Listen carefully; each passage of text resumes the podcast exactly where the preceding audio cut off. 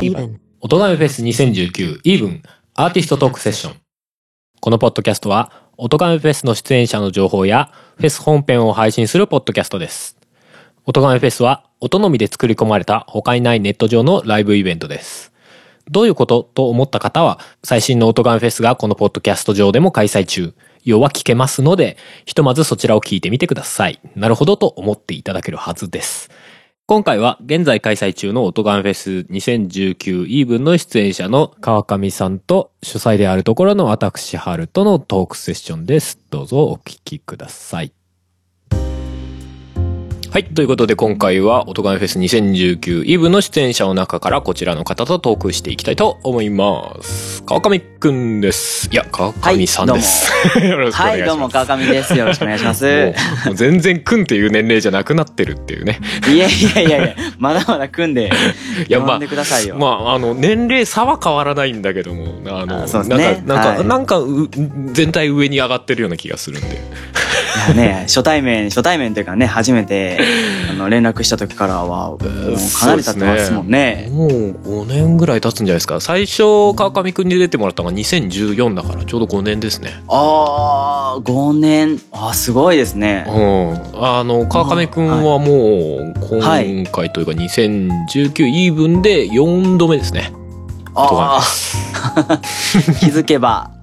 すごいですね最、最多ではないけど、多い方まあでも半分以上は、そうそう。なんだかんだ出てたんですね、気づけば。俺とか DY さんとかアニキャスに続いてぐらいの多分出演回数じゃあー、光栄です。ないかな。はい、こちらこそ。ありがとうございます。ありがとうございます。はい。まあ、あの、その2014の頃ね、はい。あの、出てもらった時はまだ高校生でしたけど、いやー、ねその時の音源も、ちょっと聞き返したりしたんですよ。えいやー、拙いですね。あ。の、やっぱり、でも、なんて言うんですかね。うんあの、その時しか浮かばなかったものとかがいっぱいあって、うんだから新鮮っちゃ新鮮ですよね。あ昔の音源聞くと。そういうのありますね。あれね、はい。拙いけど、でもこの部分すげえいいやんみたいなのってあったりしますよね、昔のそうですね。それはすごい。なんかサウンド面周りとかだと、あ、もうちょっとここ、こうだよななんて思う部分もありつつも、みたいなね。はい。うん。ですね。懐かしい。高3の夏休みとか歌ってましたからね。歌ってましたね。確かタイトルそんな感じだった夏休みはなくなりましたからね。そうだよね。今、だって、そこから専門学校を経て、はい。今社会人。もう社会人だって普通に社会人ですよね。社会人3年生 そうです。新社会人って呼べないレベルの 社会人3年目ですね。いやーあのいやーなんかれ歴史じゃないけど年月を感じますわ、ですでね。もなんかね自分の場中ではねなんかやっぱねその高校の頃のイメージが強かったりとか、っていうかこのアーティストインタビューに出てもらうのも実は3年ぶりだったとかしてああですね。多確か分おそらくそれぐらいですよね。そうですよねはい。そうそうだったりとかしてなんか結構ねうんやっぱりね何年か前のイメージがついてるからねなんかね不思議な感じ不思議 ですね。感慨深いもんが。うんうんありますね。単純に今はい。久々に話せて結構楽しいんですが。まあもうすでにあの 収録前の時点で結構喋ってるっていうね。よくありがち。いかんいかん。喋りす喋りすぎてしまうと思って今頑張って撮ってるんですけどね。はい。ということでよろしくお願いします。はい。よろしくお願いします。えーっとどうどうですかね。最近川上くん音楽活動ってどうですか、音楽ね、うん。ちょっと生活が、あのーガラッと変わったのもあって、うんうん。あの、最近結婚したんですけど、うんうん。あのー 今さらっと言ったよね。今俺も俺も明らかにさっき聞い実は裏で聞いたからさらっと受け流しちゃったけど結婚したのね。そうなんですよ。最近結婚して、なかなかね、やっぱ一人の時間が減ると、ねえ、何か趣味、趣味というか、こういう制作の時間とかなかなか取れなくなって、うんうん。で、あのーこの2019の音亀フェスのうんう、ん。だいぶ締め切りギリギリになってしまったりとかしたんですけど、うん。うんいやでもそれでもきっちり締め切りには間に合ってるんでもうなんかありがとうございます。いやいやいやいやいやいやそうかでもまあなかなかやっぱりこう向上的にというか。はい。やっぱりあんまり時間は。曲制作したりはあんまりはしてない。最近はそうですね、うんうんまあでも、まあ、去年の「オトガメフェス」2018には出てもらってなかったんで、はい。まあ2年の間ですよね。あの間でもうちょこちょこ音源は出してたりはしてましたよね。あ音源は出してましたかね。出したかもしれないですね。多分。それこそ今回2019の「オトガメフェス」でやられてた 2A とか。にあそうか。そうですね。あそうですね。多分。2A は一昨年とかですかね。一昨年出したんで。うんうん。前のオタカフェスからは確かに。かなっていう気がしますね。はい。そうそうそうそう。だからなんかまあでも自分的にもあの今回の「オトガメフェス」で久々にやっぱり個人的に好きなんで 川上くん。の えー、ありがとうございます。音楽が好きなんでね。あのありがとうございます。出てほしいなと思ったらあー。あーってなったんで。でも川上くん的にもど,、うどうだったの？なんかはい。声かかったか？みたいな感じあったんですか、あーうーんやっぱ去年出れないのもあって、うん。どんどんこうね他の出演者の方もいますんで、うんうんうん。やっぱ今年はどうなんかなと思ってたんですけどう、んうん。やっぱ声かけてもらってやっぱ嬉しかったですね。ああよかった。やっぱそうでもしないとこう何かね そのお願いというかねそういうのがあって締め切りがあってってないとなかなかこう作ろうっていう環境に今ないんで。特にまとまってみたいなね。そうですうんね。うん。はい。いやよかった。そうそういうふうに撮ってもらえてよかった。うーわなんか、うんなんかまた来たわーとか思われてたらとか思っちゃうわけよ。や。っぱりどうしてもこういう方やってるとね。あ そう思ってるかどうかは全然別として本人が。そうそうそうそう、どうしてもねそういうのはつきまとってしまう面もある。あーなるほど。うんやうんうん、よかったなと思いますけど。っぱ毎年ねこうできた時のこの達成感というか、うんうん。あのーこ今年やばい間に合うかなっていうのは毎年やっぱあるんですけど、ん。なんだかんだねあのちゃんとこう提出できてるんで。そこはそこは本当毎年あの毎年っていうか出ていただくために川上くんはなんかきっちりギリギリでもこう 期限に間に合わせてくるんでありがてえないやいやいやもうギリギリまでもうなん音を足したり引いたり。いやでもほん本当にギリギリな時あったよねなんかね。あのその基本的には出演者のあのはい。提出期限というかはい。一応の期限が8月末になってるんですね。8月です31ね。日になってるんで。そうですでそう、ねはい。8月31日の夜じ11時ぐらいに来た時はすごい滑り込みで合わせてきたと思って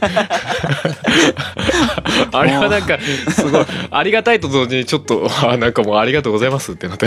きいやいやいや。っちりあの期限認識してもらっててありがとうございます。そうもうそこまで来るともうあれですね。もうあのその時間が来たらそこがもう完成だと思ってああなるほギリギリまどねでやってましたね。そこまでこういろいろ調整しつつみもたいうなはい。もうもはやどこが正解かわからないっていう 感じですよなねるなるよね音楽。ありますよね。は特に打ち込み音楽はそうなりやすいかもしれない。いやまあどっちにも限らないか。そうですね。まあうん。でもねあのー後で足したり引いたりやり直したりができる分ね。そうそうそうそう。やっぱそこがね、ここはいに音を足すべきかどうかみたいなのをずっとなんか足したり引いたり足したり引いたりしたり とか簡単にできちゃう分、はい。そういうことは起きがちかもなとは思いますよね。そうですうんね。うん、まあでもそんな中で5はい。曲また上げていただきましたけどね今年の「オトガいえいえメフェス」いえいえいえいえありがとうございます。今年の「オトガメフェス」ね5曲ありましたけど、はい。川上くん的にはどうどうだったんですかね？こうどうなんかイメージとかあってこう揃えた今年のイメージです、うん。いや今年はまあその時間がないっていうのもあったんですけど時間がない中でも、うん。なんとかこう一本の線みたいな。うんうんうん。毎回あのちょっとあえてこうテーマみたいなのを毎回自分の中でつけてやってたんですけどうんうん。201517とうんうん。やってたんですけど今回はあのー少し前もうちょっと前かな？2年ぐらい前ですかね。あの、うんうん。ローランドから今まで、えっと、名機と言われてた、はいはい。ハードウェア申請うんうん。を、えーモデルにしたうんうんソフト申請。なんかローランドクラウドっていうんですけどうんうん。それであの今までずーっと使いたかったうん。TB303 っていうはあはもうテクノとかの業界ではもうすごい有名なまああのあえっとベースのシンセベースそうですねベース申請ですね。そうですよね。うんうん。はい。なんですけど、まあ、それがえっと、まあ、クラウド上なんですけどうんクラウドを使ってそれがモデリングされたものが、まあ、ソフトウェアで再現できると、えクラウドのシンセって俺あんまり聞きなじみないんですけど。ちょっと僕もあんまり仕組みが分かんないんですけどどどういうあれなんでしょうね。ソフトあまあ要はあのちアドビはい。のクリエイティブクラウドとか、あああいうニュアンスに近い感じなのか。ななるんですかね。あのーよくあるあの、うんうん。インストールするシンセサイザーと違ってうん。容量がすごい軽いんですよ。あーじゃあやっぱりクラウドなのか。多分おおそらくなんですけど演算とかはどっかでやってるんですかね？そのクラウド上でやっているのか。そんなことできるようになってるんですね今。あんまり僕もちょっと詳しくはないんですけどそうなんです。えじゃあこっちから MIDI 信号だけ投げてそれを向こうが演算して返してくるみたいな。です。だと思いますね、えーはい。それでラグなくできるのかなのか一旦落としてるんですよ、うん。まああの最低限の処理はこっちであの、してうんうんうん。難しい処理だけその向こうでやってるみたいなそのなんか分担してるのかもしれないですけどまああまあでもそうか。まあそういうはい。うん。いや音楽制作してる特にシンセ系ってすごいパソコンのスペックガリガリ食うじゃないですか。はい。メモリとかを。そうですだからそうねそういうのがあるからクラウドの向こう側で演算しようっていう話になるのかって今ちょっと納得。あがありましたね。あそうですね。そんなにこうリッチなパソコンがなくてもそういうリッチなサウンドを出せるみたいな。出せるですね。あーなるほどね。はい。最近パあのー制作環境も、うんうん。なんていうんですかモバイルというか、はいはいはい MacBook に変えてうんうんうん。今まで使ってた据え置きのものも全部あのー売っ払ってしまったんでもうどんどんミニマルにしていこうと。あれだってなんか川上くんってすごいハード申請使ってたイメージ強い。いやハードシンセとかはあのでもなんかちょこちょこ買ってませんでした？ーあーそういうのおもちゃみたいなのはいっぱいありましたけど、うんうんうん。うんもうあのーまあ主にいろいろ使ってたものとかも全部あのー取っ払って、うんうん。もうあのーそういうのもね全部あのーソフトウェアだけで再現できたりするんでね、うんうんなんでもうあの Mac だけでできるかなと思って。あじゃあもう完結ソソフトウェア上で完結するはい制作環境に変わってんですね、そうですね。でまあまあそういうのがあったんですけどまあそれでまあ TB303 いわゆるあの TB303 のそのフィルターの改変の音を取り入れた音楽をアシッドハウスっていうんですけど。はいはいはい。はいテクノのジャンルの一つなんですけどうんもうそれを一本通そうかなと思って。うんうんうん1曲目は1曲目の途中から入ってるんですけど、うんうんその、まあ、303の音あの、まあ、が多分入ってると思う。ワオみたいな音してるやつですよね低音がどんどんどんどんこう歪んでいくみたいな。う んあ歪んでいく方がビビビビビビみたいな音になっていくそうやですね。つうん。もうそれをもう終始フィーチャーしてるようなうんうん。そんなテーマですね。アシッドハウスがテーマですね。うんうん。今回結構あれでしたもんね。サブタイトルにアシッドついてるやつが多かったですもんね。そうですね、うん。はい。今まで作った曲の、うん。えーもう焼き直しって言ったらあれですけど、うんアレンジのし直しみたいなのが主なんですけど。えでもあれ曲は同じでもまあアレンジし直してるじゃないですか。そういう時って1から1からじゃないや。0からまたアレンジし直すのか。はい。それともまあ元の素材を使ってはい、まあ音色なり変えるとかアレンジを変えるみたいなことをしてる。あーいろんなパターンがありますね。まあまあそうですよね。はい。一概には言えないですわな。ですね、まあ、単の場合はもうほとんどうん2曲目。あの一から作ったような。うんうんうん作り直し。まあちょこちょこ前の音源も入ってるんですけどほぼ作り直しですね。うんうんうんはい「タンアシッドリミックス」2曲目の曲なんですけど、うんうんうん。で、えー、3曲目の「アゲイン。うんうん。がえーっとまあ「アゲインっていう曲元の曲があるんですけどその曲を作る時に最初あのデモじゃないですけどうんあの、まあ、こんな感じの曲を作りたいなと思ってあのなんていうんですかね適当に選んだ音色でそれっぽいイメージで作ってたんですよもともと。でその、えー、と音源がちょっとあの発掘したんでせっかくやしこれを使おうと思っ おてー。それにあの303の音を足して、うんうん。えーデモプラスリミックスあーデモプラスアシッドバージョンっていう。ああなるほどね。ああ、はい。そうこれタイトルに関してはねあのね「大人フェス2019の」あのセットリストのとこ見るとね。あそうですね。そう。実は全セットリスト公開みたいなね、とページがあって。そこを見ていただくとね、タイトルも正確に載ってるし、まあ、YouTube 版も載ってたかな確かね。ですかね。そうそうそうそう、はい。そのデモプラスっていうのはそういう意味だったんですねそうなんです。うん。だから、あのリミックスっていうかえー本来のミックスより前の段階ですね。どっちかというと。うんうんうんうん。じゃあある種その初期状態の音源をちょっと使ってみるみたいな。そうですね。はい。へちょっとピコピコしてたのもそういうーうんうん。元のイメージがそういう形だったからっていうのがありました。うんうんうんうん。はいいや俺川上くんの音楽ねなんかねやっぱねこうなんか基本はやっぱ四つ打ちテクノ的な雰囲気あるじゃないですか。はい。うん。でもなんかその中でやっぱりなんかね徐々にとかまあダイナミックだったりするところもあるだろうけどあのずっと動き続ける感じがねすごい好きなんですよね。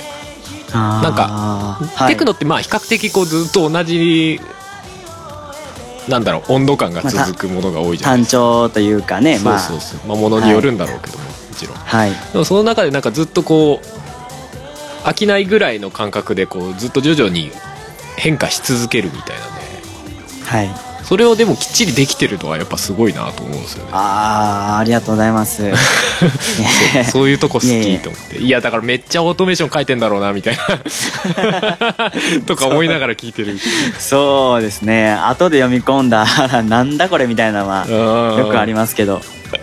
そう。いやでもその辺あのそのシンセの音の変化とかさ、そういうのどこでやってんだろうってすげえどどこでやってるかっていうかどどういう風にやってんだろうなっていうのはね結構ね自分も打ち込みはい。やったりするからね。なんか興味深くはあるんですよね。あうん。あ基本はあのマウスでやってるんですけど、まあでもそのマウスもあのなんていうんですか一個一個、うん。えーポチポチポチポチやっていくパターンとリアルタイムでフェーダーをマウスで動かすっていう。ですね。うん。いろいろまちまちですね。うん。いやでもなんかねシンセってさやっぱりいろんなまあつまみだったりそういうのがあるじゃない？はい。でその中で自分のやりたい音をまあやりたい音を求めてそのパラメータを動かしていくのか。それともまあパラメータを落とした動かしたらこの音良かったなのかちょっと分かんないけど。でもなんかそこにたどりつけるのがすごいな単純に思うんですよね、まあ慣れとかは全然あるんでしょうけど。うーん。どうなんでしょうね。分かんない人が動かしてもさここ動かしたらどうなるのかそもそも分からないじゃない。てかまあ俺ももちろんもとものによるんだけど。まあそうですね。僕もそうですねでシンセってさみんなあのインターフェース違うでしょ？もちろんこれが何っていうのは書いてあるんだけどさ。はい。とりあえずそのインターフェースっていうかもうつまみが大量に並んでるのを見てさうんどこがどれだろうな？っ てななるのがスタートじゃない？ですね。基本。うんうんうんどれがどこにあんだみたいな。なんかそう。そこからこうなんか、まあ、そこを読み解いていくっていうのももちろん楽しいところなんだけどそのはい。求めてる音にたどり着けるのって本当すげえなって改めて思う。いやーいや求めてるというかもう完全完全ではないですけどうんもうでも行き当たりばったりというか、うんこねていく感じなんですね。そうですね。もうこれだって思った時にもうそれに固めていくっていうか、うん。この音にしたいっていうのはまあまあ最近はねあのある程度狙いを定めてみたいなことは増えてきましたけどもともとはもうたまたまのたまたまそのパラメーターうん。になったからそのまま使うみたいな感じでしたね。うんいいね。それが気持ちいいから使うっていう。うんうん。でもなんかその気持ちよさを結構突き詰められてるというかねなんか、うん、まあ単純に俺の好みっていうのもあるんでしょうけどねまあ単純にそこはい。がやっぱ楽しそうだなっていうのはねなんかね音楽から伝わってくる感じがしてて。あ。うん。好きなんですよね。ーやっぱ結構そのまあミックス中だったり、まあ、作ってる最中もなんですけど自分の作ってる曲、まあ、他の方もなんでしょうね。うんうん。結構聞きます？あの制作途中とかの段階とかそれこそ通勤途中とかに僕よく聞くんですけど。あ自分のを？はい。あうんそうだね。聞きます聞きます。もうそれこそ何百回何千回と聞くんですよ。そうですね。荒探ししますよね、そうそう。ここはここはちょっとダメだなとか言ってメモったりとかして、そうですね。うんうんもうそれこそまあ音色だったりあのーねオートメーションだったりもあるんですけど、うん。ね、ミックスのちっちゃいそのエディットし忘れとかも全部含めてやるんですけど、やっぱ何回も聞いてって自分の好きな、自分の感覚にどんどんどんどんうんうんうん合わせていくからそうなってるんですかね。あーうんそれはそそれをやらないと多分ああはならないよねやっぱね ああそうだよなそうです。こういうのが作りたいっていうのはあんまり元からなくて、うんうんうんジャズっぽいのがいいとか、やっぱあるじゃないですか、そう。はいはいジャンル、こういうジャンルの曲が作りたいっうんうんていうのはあんまり逆にないですね。うんうんうんまあそそれがゆえなのかもしれないですけどね。なんかその純純粋な感じというかやりたい音楽をやってるっていう感じがねすごいするのが。あちなみにまあこれちょっと変な質問かもしれないけど、音楽作る上でこれ難しいんだよなみたいなのって思ったことあります？まあ俺なんかで言えば極端な話、はい。歌詞作るのって結構やっぱすげえ難しさを感じたりするんですけど、い、やもちろん他の部分でも全然構いませんし、ーあー、そうですね。うん。いや、いっぱいあると思うんですけ まあいっぱいありますよね基本はど。ね。で でもこれこれ難しいなとかこれ苦手だったなみたいな。あー。いや、でも、うん。今自分が、なんかその音楽を作る上では、うんうん。苦手なことにチャレンジして克服したみたいなことは一個もなくて、うんうん。苦手なことはどんどんどんどん避けていったんですよ、僕は。うんうんうんた上で、こういう曲になってるんで、うんうんあの、それこそ、特定のジャンルの曲を作るとか、あうんうん歌物も歌詞も確かに作るのは苦手ですね。歌詞を作ったりとか、あとなんでしょうね。でも複雑なコードの、コード進行の曲とかうんうんうんは苦手ですね。あと、まあ、そもそも楽器を演奏するのも苦手です。ああまあまあまあそうね。えはい。楽器を演奏的なことを入れたことってな基本はないよね。そうですね。ね。もう、なんか、な素材的なワンショットだけ使うみたいなうんうんうんことはまあありましたけど、うんうん。あと録音してきた素材とかね。環境音とか入れてるのあったよね。そういうのはもういくらでもあるんで電車のすけどね。カンカンカンとかね。はい。ほとんどやっぱり打ち込みなんで、うんうんうーん、ですね。まあでもそれで作っても毎回同じ曲になるわけじゃないじゃない？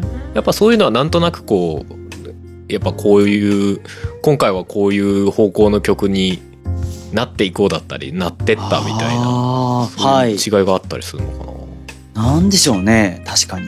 うん。その時々のなんですかねモードというか。うんうん感情の機微みたいなのがうんあるんですかね。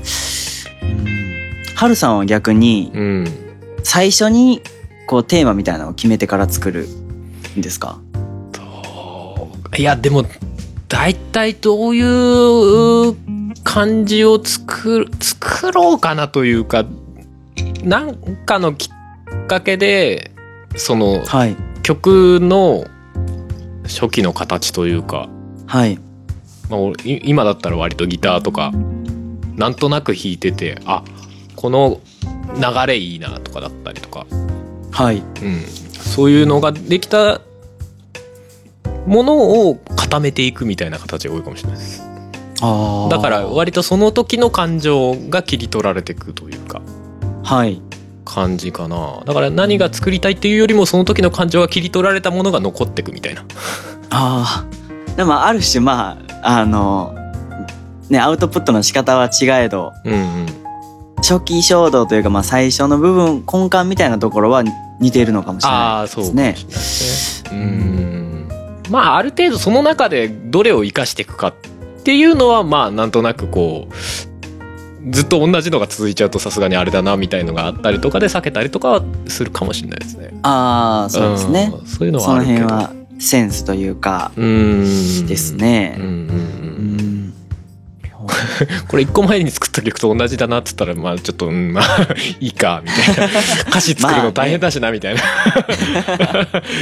そうそういうのはあったりするかもしれない。あうん。あやっぱ曲ができてから歌詞をつけるそうですね。基本はその形が多いですね。でもまあまあ割と同時進行ぐらいのはい。タイミングで作るパターンも最近はちょこちょこあできてきましたね。曲作りながら歌詞作りながらというか。大体歌詞こんな感じというか、はい。あのキキラーフレーズというかここのフレーズは入れたいよねみたいな。ああはい。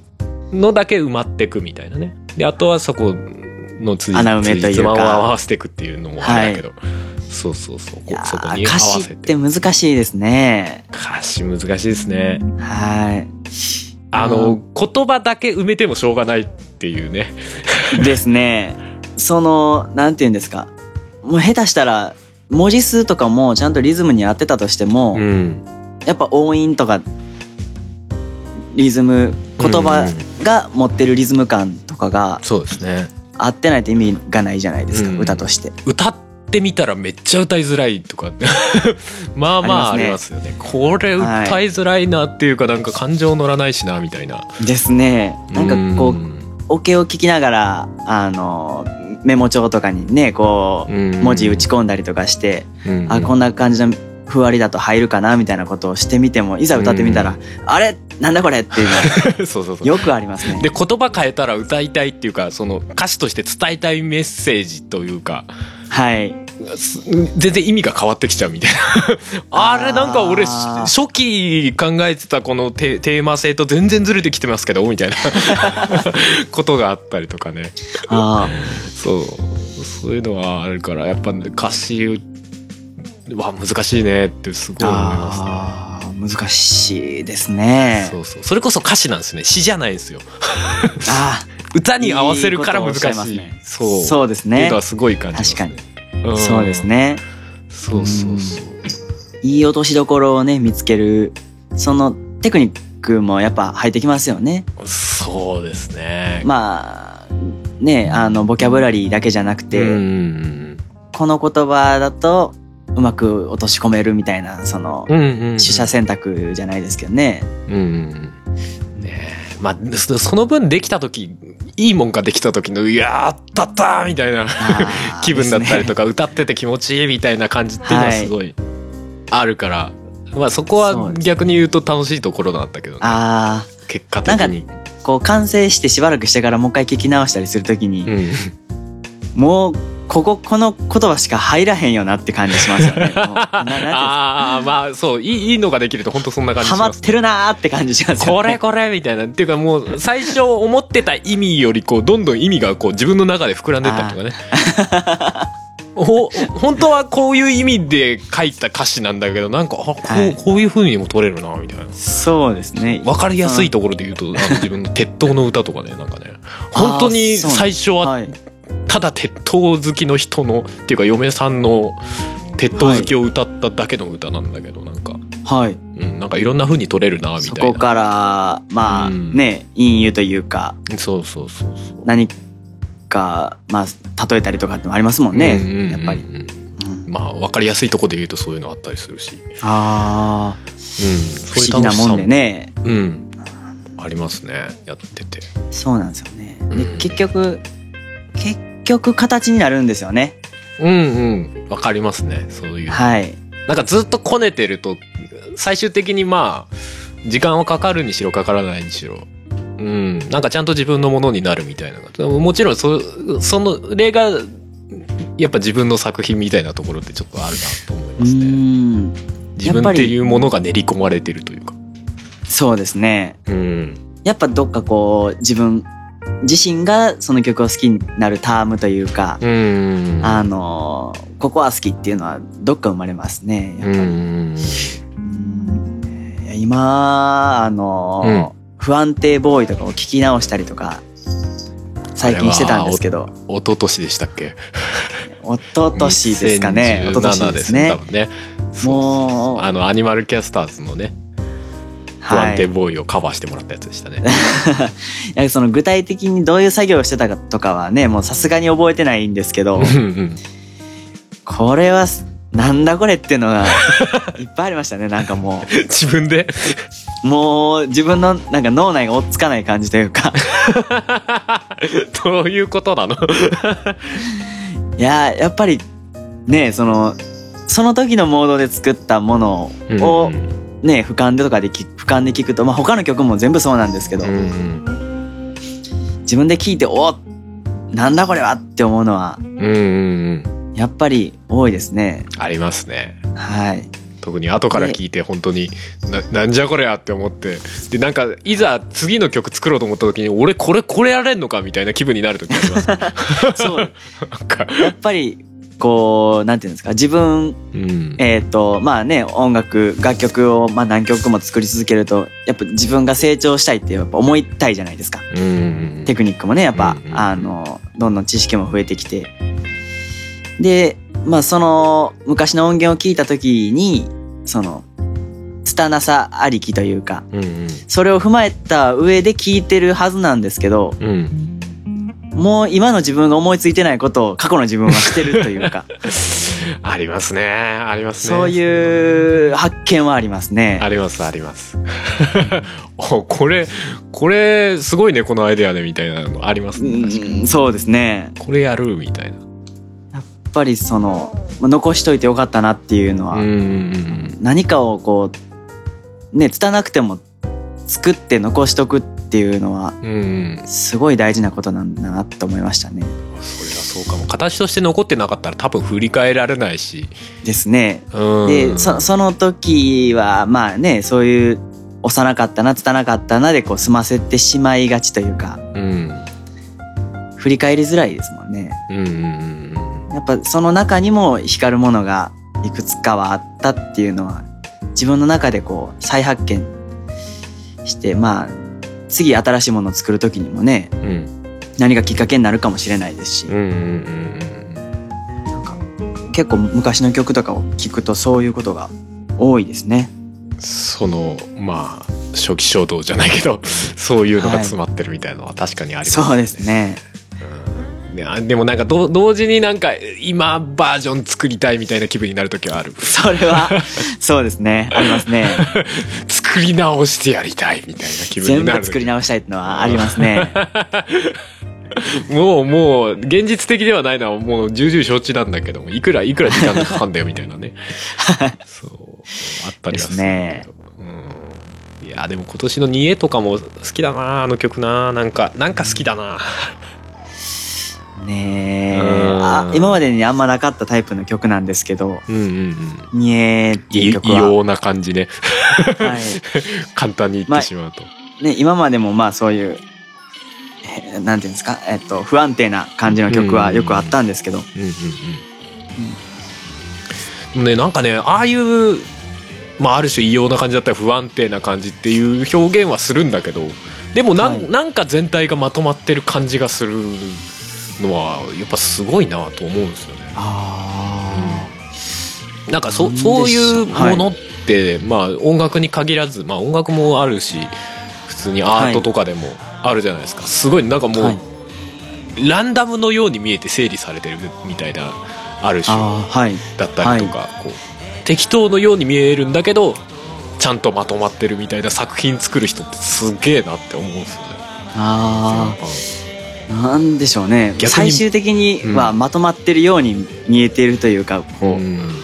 ねえこねてこねてもともとは全然違う曲を作ってたんですけどニエとか。マジっすか。はそうなんですよ。であのーうん。もっと早口の曲を作ろうとしてたんですよ。うんうんうん。結構テンポはあスローですもんね。のそうですね。もっと倍ぐらいのテンポであのへまあオケのあのオケのよりもちょっと明るくしたような感じーで、うん。ラップではないんですけどちょっと早口の曲を作ろうとしてたんですよ。うんうんでたまたまそんな感じの曲を作ろうかなと思ってる時うんに、うん試しでこうストリングスを足してみたらはいはい。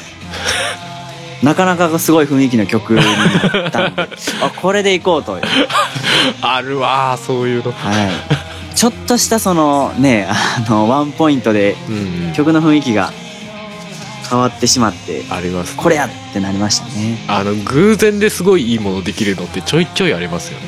ありますね。うそれこそリズムトラックとか作ってる時にドラムとかであ、はい。打ち間違えちゃった。でもこれでちょっと再生してみようっつったらあこのリズムいいんじゃないですか？みたいな。なったりとありかますね。ここにキックあ入る意外性いいんじゃない？みたいな。なったりとかってな。ありますね。ちょいちょいありますね。はい。あのループ素材とかサンプル素材の消し忘れとか間違えてクオンタイズせずに乗っけてしまったりとかしたのが意外とグルーヴ感があったりとかして。ありますね。そういうのあるよな。だからなんか決まりきった中でやってると意外とやっぱりなんかセオリーみたいのにこうどんどん自分がハマってっちゃうじゃないけど、はい。割とこう綺麗なんだけど面白みがないというかそういうのになんかハマりがちになっちゃってて、なんかその間違いだったりそういうのが逆にその自分の中で面白みみたいなところに落ちたりっていうのは結構あるなああそうですね。うん。確かに。だから逆に間違えてみたいっていうのもおかしいんだけどはい。うんなんか間違えた時にえでもこれもいいのかもよってちょっと思ってみるみたいなのは結構音楽作っててその楽しいそうですね。感覚になる時結構ありますね。あこれええやんみたい確かに。やっぱりこうなんていうんですか。音楽を作ってはいるんですけど、うんあの DAW 上で作ってると、うんうん。まあ、絵が見えるわけじゃないですか。うんうん。波形だったり、はいはいまあ、メロダインとかだと音音階まで見えるわけですよ、あーってなってくると。あのーあれですよね。音声えー、ピッチ補正ソフトですかね、もうそうなってくるとやっぱいくらでも綺麗にできるうん。わけじゃないですか。なってくるとやっぱ綺麗にしたくなっちゃうんですよ、うん。うんなんですけど綺麗にするとそれはそれで味気なくなりますよね。なんかこそこって結構悩ましいとこですよね。うですね、うん。いやもちろん曲とかはい。なんかいろんなまあ条件にもよるんでしょうけどどこまではい。そういうのをやるべきなのかやらないべきなのかっていうのは。ああはい、うん。でもなんかそこは完全にこうやりすぎちゃうとまあ結果つまらない感じになっちゃうのは実際そうだなとは思いますよね。そうですね。うーん。なんかこうどっかで録音してきたものうんをまあループにして使う場合とかもうん。あの録音したものをあえてあのなんていうんですか、えータイミングとかを補正せずにうんうん。そのまま使ってあの、まあ、スタートの位置があの白頭だけじゃなくてどんどんどんどんランダムになっていったりしたり、うんうんうん。あと、まあ、ハイハットとかだもあのランダムに5つ6つぐらいパターンを録音しておいて、うんうん。それをランダムに使ってあのちょっとなんていうんですかこう単調にならないようにしたりみたいな。デジタルなのにアナログ的な要素をあえて入れてみたりみたいなのがありますね。そうね。確かに川上くんのはそういう感じはあるかもしれない。結構人の声とかも入るもんね。そうですね。これどどこから出てんのこの声みたいな 声がちょいちょい入ったりするじゃない。それこそ逃げとかも入ってるでしょ、人そうですね。赤ちゃんの声が。そうだよねあれね。そうああいうまあでもそうね。ああいうのが入ってるからこそ打ち込みなんだけどなんか有機的なまあある種の違和感だったりとか面白みみたいなのが感じられるのかもしれないですね。ですやっぱ完全デジタルだとねちょっと無機質な感じがうん。どうしてもあとチープに聞こえてしまいがちですよね。それはあるかもしれないですね。ソフトソフトの音源だけだったりとかもそうなんですけど、やっぱどっかこう録音ものというかこう空気の音が入るだけでうんうんうん。なんか曲のし楽曲の質が変わるというか。うんうんうん。そのねく雑音とかも含めていい質感になりますね。うんどうしてもきっちりクオンタイズされたこのシンセ音だけとかになるとなんだろうきっちりしたタイミングになるのが当たり前できっちりした音量で音程でなるのが当たり前で、だけになっちゃうとやっぱりなんかそれはそれでこう、まあ綺麗ではあるのかもしれないけどきっちりしてでもなんか、なんか足りないよねっていう感じには確かになるんですよね。ですね。うんドラムとかもねわざわざなんていうんですかヒュヒューマナイズというかランダマイズというかちょっとブラしたりするじゃないですか。うんあのキックとスネアが、ね、何小節もずっと完全に ね、同じタイミングでね、叩いてるわけがな、まあ人間では絶対ありえないわけじゃないですか。うんわざわざその、綺麗にできるのにずらしたりする作業を設けるのって、やっぱそこのその、ね、そこから生まれるグルーヴ感を求めてみたいな。そうですね。ところはね、まあとかある種アタックが重なりすぎるとあの 音のピークが立ちすぎあてね。たいなところもあるのかもしれないけど。そういうとこも踏まえますけどね。この音楽やってない人には全然ピンとこないから話がどんど、うん。んディープな方向に行ってますけど。まあまあそうそういうんでも全然いいと思う、ですね。いいんですけど。そうそれはなんででも確かに不思議な話ですよね。打ち込みできっちり打てるようになったけどうそそれじゃダメなんだよっていう。だから打ち込みはあくまで、なんだろう人間の演奏の代わりなのか。それとも打ち込みっていうそのきっちりしたものっていうのが前提の音楽なのかみたいな。なんかそこのなんか揺れてる感じがしますね。あうん、ー使い方次第ですよね。そうそうとか使う側が何を求めてるかとかまあもちろん聞く側もなんでしょうけど。そうですね。うんなかなか何でもできるからこそね、そうですね。そこから。センスが求められますよね。うん確かに。いやまあもうね実際の演奏も基本的には同じことなんでしょうけどいやでもそのいやもちろん人によって全て違うっていうのは大前提なんですけどまあでも、そのどういう音楽がいい悪いって感じるものってなんだろうなっていうのはずっと考え続けちゃいますよね。うん、そうですうね。ん最近、あの、去年、あの、去年でしたっけ？今年か。うんあの、グラミー賞何賞も取ったはいはいビリー・アイリッシュっていうアーティストご存知ですかね？はいはいはい。知ってます？あの、ね、あの人の bad guy って曲とか、うんもう完全にこう今の象徴というか、うんうんうん。どんどんミニマルな方向に行ってるじゃないですか。えっと、それかどうかわかんないけど、前、ライブかなんかの映像を見たときに、ベースとドラムと歌だけみたいな。ああ、そうですね。もう、そんな感じですね。それ、そんな感じですよね。ですね。うん。いや、もう多分、しばらくはどんどんミニマルな方向に行くんじゃないですかね。あー、どう、どうなんでしょうね。でも、い基本的には寄せて返してみたいなはい。ところあるから、ですね確か。に。やっぱり繰り返すところはう。んしばらくモリモリな音楽がね、やっぱ流行ってた時期っていうのがあった気がするんで。ですね。その多分、よ寄り戻しというか、うん。結構間を、なんていうんですかね。あの空間を大事にした曲が結構最近は増えているような印象ですかね。それはまあいや確かに俺もあれ聞いた時ああなるほどなとはすごい感じましたね。でもなんか新しいお音楽というかいやまあ実際新しいのかどうかわかんないけどね難しいね。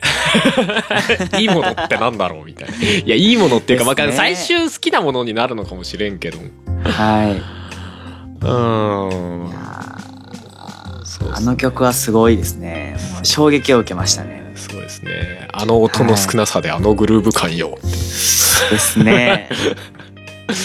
そう。でもなんか行き着くところまで行くとやっぱ演奏ってなんかミニマムになってもいいっていうことになりますよね。それで聴かせられるってことじゃないですか。それだけの技術があるみたいな、確かに。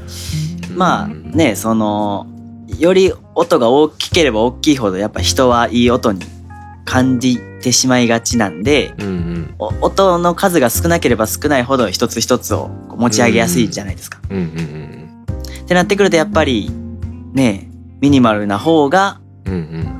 頭、あーいい音に感じやすいんですかね。うん。うんそれこそ、まあ、音色だったり、あのね、かあのどういう調節とか選択のセンスが問われますけど、うんうんでも要素が少ないけど洗練されてるからやっぱその音が聞こえやすいっていうのはありそうですよね。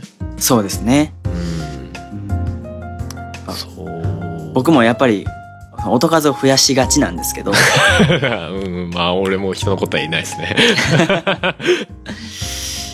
目指していくところはやっぱりそこに行き着くのかなっていうのはありますね。ああまあいやだからなんか増やしすぎないように気をつけてる節はありますね最近ね。あうん。あ、そうですね。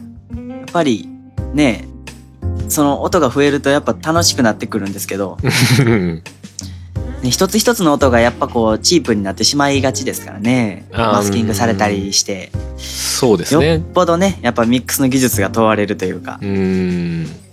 いやでもどどっちもあるんですけどねもう当たり前にね。まあ、ごちゃごちゃ、ね。ごちゃごちゃだけどまとまってるものももちろんいいし。はい。シンプルだけどちゃんと聴かせられる音楽もすげえいいなと思うし。ですね。う。ん。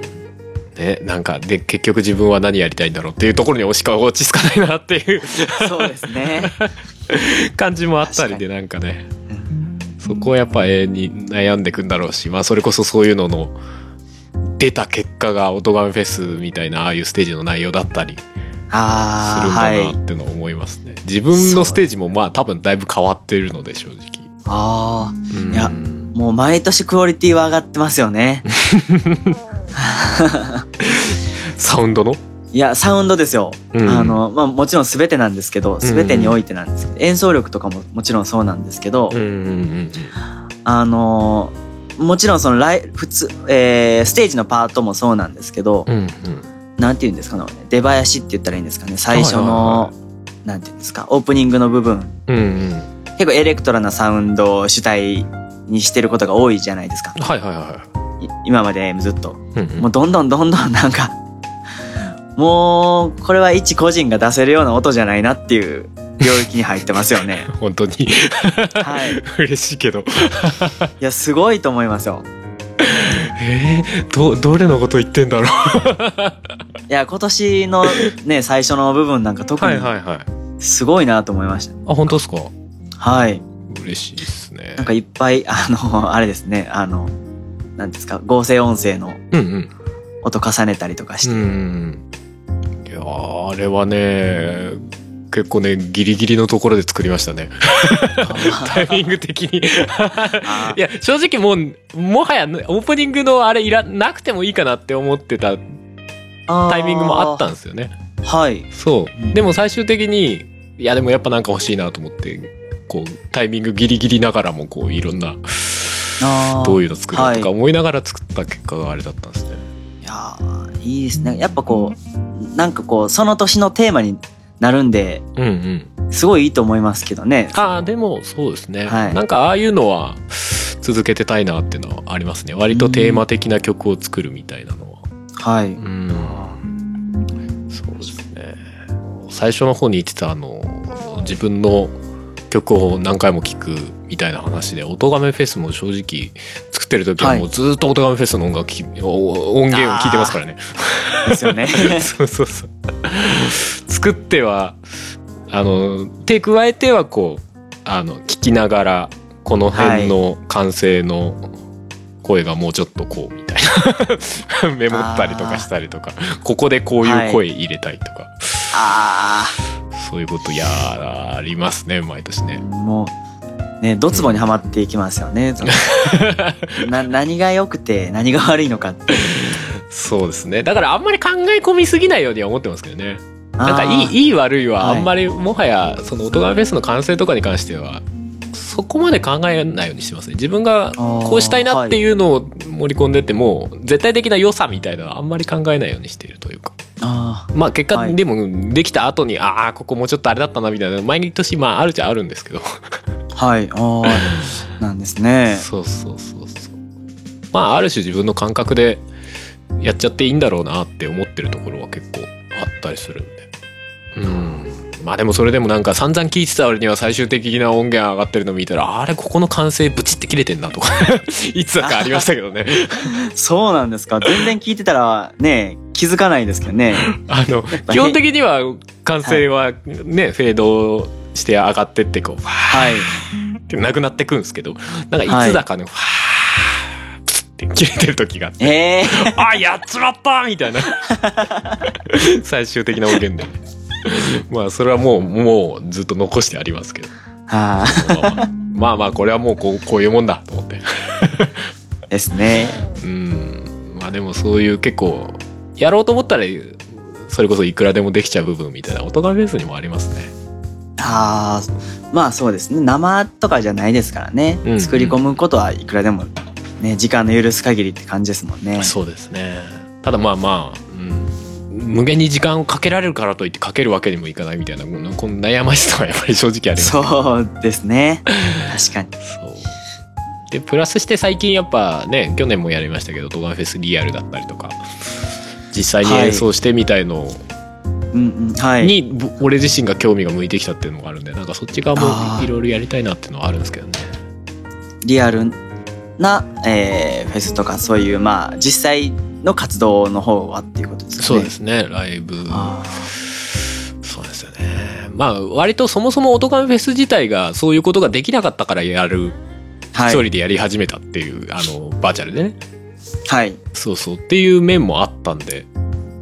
まあだからといって別にあの音ガメフェスを終わりにするつもりっていうのは別にそんなにないんですけど、はい。うん、でもなんかせっかくならそこからやっぱリアルの方にもできるようになってったんだったらそっちはそっちでなんか面白いことできたらなとはやっぱ思ってますそうですね。確かに。あそのバランスみたいなちょっとどうしようかっていうのは今正直なな Now で悩んでる感じなんですけど。あーなかなかね、そうなんいやー難しそうではありますけど、うーん。どういう形が正解なのかみたいなね。ですね。でもなんか新しいことはやっぱ続けていきたいなっていうのはあるんですけどね。はい。うん。そそんな感じなんでございます。今年は2000、ドガンフ20ェス2020は、20やるやるつもりなんだけどだからまだうんどうどういう形がベストなんだろうっていうか自分的にね、はい。いろいろひっくるめた上でどういう形がベストなんだろうっていうのはちょっとまあ悩み中ね、ですね。難しそうですね。そう。じ事実として今年じゃねえや。2019の時はかなりスケジュール的にテンパってしまったのでちょっといろいろその部分でも、まあいろいろ。うん申し訳ない部分があったりとか。まあ、リアルなイベントとかがあったりとかう、ん。いろいろ、そう。だからだからどこが落としどころなんだろうなっていうのはちょっと自分の中で探りつつにはなるんでしょうけどね、まあ一番そのはっきりしないのが一番良くないなとは思いつつも かといって無理ねえそれこそ「オトガメフェス2015」みたいな「2days!」みたいな全部で7時間近くありますみたいな今やれって言われてもちょっとうん難しかないすごかったでですね。うん今思ったら、あれを、あれを毎年やるのは、相当厳しいもんがありますね。頭おかしいよねだって、あれでしょ、ま、ステージごとに、あの時あれですよね。エフェクト変えてましたね。エフェクト変えて。うん。バラバラのステージをつないで、みたいなね。ですよね。あれは いや、でもあれ、あれはあれで、楽しいからやっちゃえってことなんでしょうけどね。でもなんかそ、はい、そのフィーリングみたいなのはちょっとあんま忘れたくはないなとは思うんですけどね。うん。うん。確かに。まあでも、うん、もうそれ以外にもね、まあ他にもこう、いろいろまあ今回で言うとまあメインステージとジョインステージで分けるっていうそうですね、まあ、新しい試みもねあったんで。ああいうまあそれこそでもジョインステージとかっていうやり方は自分的に結構その音ガンフェスっていうものと親和性がいいんじゃないかなって思ってる部分があって。それはなんかい。いように拡張できていけたらいいのかなって思ってる部分はありますね。うんなのでまあそういう形でまあ2020ちょっとまだ情報を出せる段階には至ってないですけど。まあそれ以前にね「おとがめフェス2019」のコンピを出さんにゃんっていうね。そうですね、はい、ところではありますんで、はい。まあ、そちらの情報もちょっと早く出せるように、はい、したいと思います。川上くんも一曲、えー、そうですね。入れていただけるんですよね。はい、うん、まあ言っちゃっていいのかな。どれを入れるですかねもう、そうですね。もう提出はしたんで。そう、そうですね。あのー、2019のフェスの中では2曲目にやってたタンという曲ですね。そうですね。タン、はい、アシッドリミックス。はい。ですね。はい。それを、まあ、おとがめフェス2019のコンピレーションアルバムに入れていただけると。はいまた聞いたら全然違う形になっててちょっと面白かったです。あ、本当ですか？そうそうそう。フェスのやつとまた全然違うやんけとかって。すいません、ありがとうございますとか思いながら。そうですね。そう、まあそういう面白聞いてみてのお楽しみですね。はい。なってると思いますんで。はい。はい。よろしくお願いします。お願いします。あ、そうだ。はい。えー、エンディングで曲をかけてるのですが。はい。えっ、と、音楽フェスの音源からこう取ってきてそれを一曲かけるというような形で今年はやってるんですが。ああそうなんですね。うんうん。わかりました。うん。どれがいいでしょうね。じゃあ最後のえー、2へうんうん。2へいきますでまあなんかいい感じのところからフェードインしてもらえれば、ね、はい、はい、じゃあそれを最後に川上くんの 2A をおかけするのでぜひ最後まで聞いていただけたらなという感じでございます。はい、はいということで、えー、じゃあ今回来ていただいたのは、音ガメフェス2019の出演アーティストから川上くんでした。ありがとうございました。ありがとうございました。はい。この番組のツイッターハッシュタグは、シャープ音ガメフェス、シャープ漢字の音ガメにカタカナでフェスですので、フェスの本編やインタビューの内容で感じたことがあれば、ぜひつぶやいていただけると幸いです。それではまた次回。